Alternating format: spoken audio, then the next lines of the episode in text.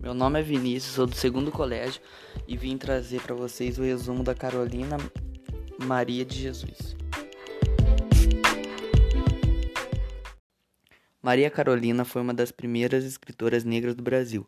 Ela era uma negra que morava na favela e catava papel. Nasceu em 14 de março de 1914, em Minas Gerais. Era uma filha de pais analfabetos. Maria sofreu muito na sua infância mas com sete anos de idade já começou a estudar. E não teve quase nada de dificuldade para aprender a ler nem escrever. Quando sua mãe faleceu em 1937, ela se mudou para São Paulo. Com 33 anos, engravidou e mudou-se para a favela do Canindé, Zona Norte. Maria catava papel e, nas horas que estava à toa, contava sua vida em cadernos reciclados. A escritora nunca quis se casar, mas teve três filhos.